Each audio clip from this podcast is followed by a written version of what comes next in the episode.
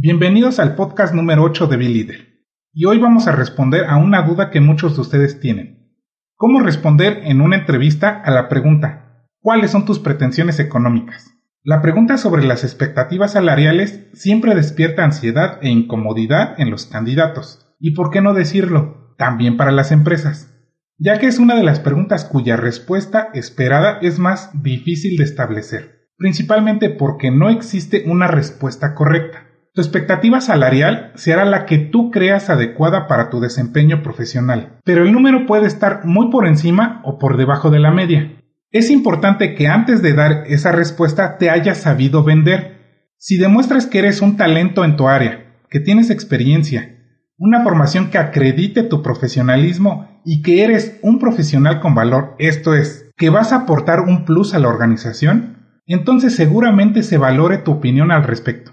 No tengas miedo en poner un costo a tu trabajo. Entre más seguro digas la cantidad, más atraparás al entrevistador. Investiga en qué rango de salario está tu profesión. E insisto, aprende a venderte. Esa es la clave. En la pregunta ¿cuáles son tus pretensiones económicas? Muchos especialistas, y lo entrecomillo, indican que contestes con evasivas, dando a entender que no te interesa el salario, que prefieres la experiencia y la oportunidad que te dan, en lo cual yo no estoy de acuerdo. Yo te recomiendo que te pongas un salario de acuerdo a tus aptitudes y al mercado laboral. Date valor. Solo así la empresa que valore tu preparación te va a contratar por un buen salario. Ahora bien, si realmente te interesa esa oferta laboral, lo lógico será que trates de dar una respuesta que satisfaga ambas expectativas, la tuya y la del empleador. Por ello nunca es aconsejable evadir responder a esta cuestión. Pero existen también respuestas que no son aconsejables que des. Te doy tres ejemplos. El primero, indicar o decir que antes debes de conocer mejor las tareas y las responsabilidades del puesto. Esta frase resulta desacertada, fundamentalmente porque tú ya deberías de saber las responsabilidades del puesto ofertado y conocer la posición a la que te postulas.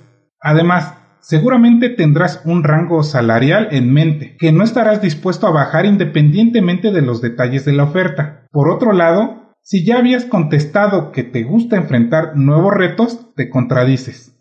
Número 2. Decir que desconoces cuánto es el salario medio de la industria. Es importante que esta investigación la hagas con antelación, Pasar por las entrevistas sin imaginar cuál sería una retribución digna por tu trabajo será visto como un candidato poco interesado en el puesto y carrera profesional. Número 3.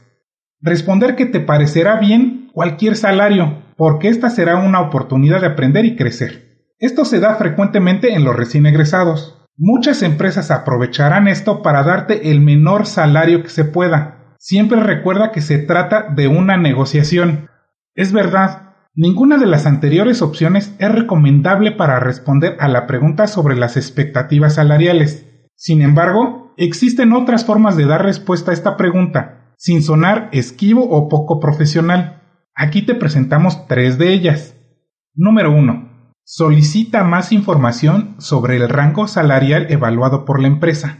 No es seguro que el empleador esté dispuesto a compartir esta información contigo pero puedes intentar conocer cuál es el número que tiene en mente. Si ello no resulta y el entrevistador continúa solicitando una respuesta, puedes probar con la siguiente opción.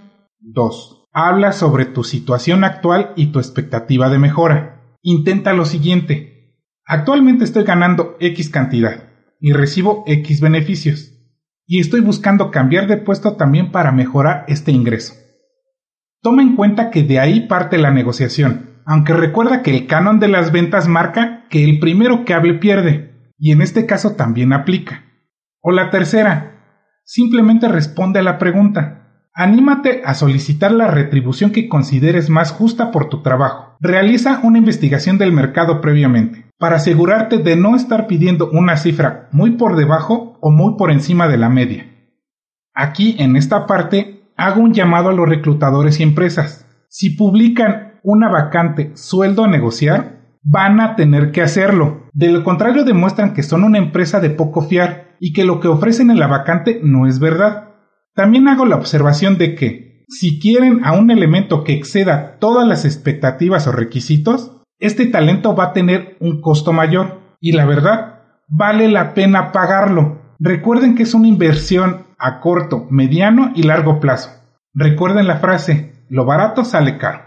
Si contratas a un excelente elemento con poca paga, este en un futuro va a querer mayor crecimiento profesional y económico. Y si no lo encuentra con ustedes, se va a ir. O bien, si solo contratan a elementos baratos, no esperen grandes resultados. Siempre estamos en una negociación, no lo satanicen. Si ustedes no se adaptan a la nueva forma de contratación, se quedarán estancados. Por hoy estamos en un libre mercado, ¿o no? ¿Cuáles son tus expectativas salariales? Es probablemente una de las preguntas más incómodas a responder durante una entrevista laboral. Sigue nuestros consejos para dar la respuesta más adecuada a tus expectativas y al mercado.